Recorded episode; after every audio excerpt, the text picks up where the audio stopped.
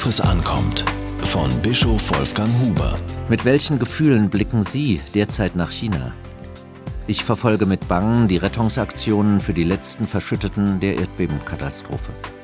Das schlechte Wetter erschwert die Bergungsarbeiten.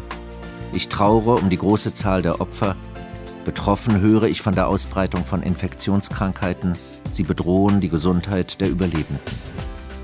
Zugleich beeindruckt mich der offene Umgang der chinesischen Staatsführung mit dieser Naturkatastrophe und ihren Folgen. Kündet sich darin eine Wende der chinesischen Politik an? Man gewinnt den Eindruck, dass wirklich das Wohl der Bevölkerung im Mittelpunkt steht. Welch ein Gegensatz zum Verhalten der Machthaber in Birma. Dort will die Militärdiktatur ihre Macht auch noch dadurch beweisen, dass sie Menschen von dringend nötiger Hilfe absperrt.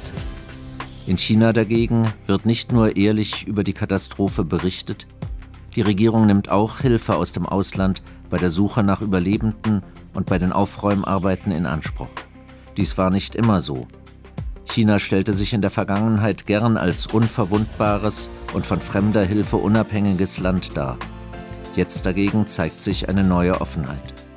Scheint damit bereits das Gesicht eines neuen China auf? Das Gesicht eines Landes, in dem Menschen aus verschiedenen Kulturen und Religionen in Frieden miteinander leben können? Ist dies ein Schritt zu einer besseren Achtung der Menschenrechte? Dann könnten wir mit leichterem Herzen den Olympischen Spielen in Peking entgegensehen. Gerechtigkeit erhöht ein Volk. Diese biblische Aussage trifft nach wie vor den Kern. Deshalb müssen die Menschenrechtsverletzungen der chinesischen Regierung gegen das tibetische Volk auch weiterhin direkt und offen angesprochen werden.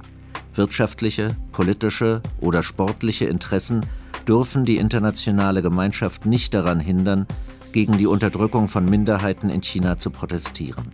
Das wurde vor einiger Zeit vor dem Brandenburger Tor beim Besuch des Dalai Lama deutlich gemacht. Fahnen und Luftballons in den Farben Tibets sollten zeigen, worum es geht. Aber bei einer solchen Kundgebung am Brandenburger Tor kann es nicht bleiben. Nach wie vor ist auch von den politisch Verantwortlichen eine klare Haltung zu fordern. Mag auch die chinesische Regierung eine solche Haltung kritisieren. Der Protest richtet sich nicht gegen das chinesische Volk. Wer für Tibet ist, ist damit nicht gegen China. Das Mitgefühl für die Opfer der Erdbebenkatastrophe und die Verbundenheit mit Tibet schließen sich nicht aus. Wenn auch die chinesische Führung dies erkennt, ist viel gewonnen. Diese Kolumne erschien in der Berliner Tageszeitung BZ.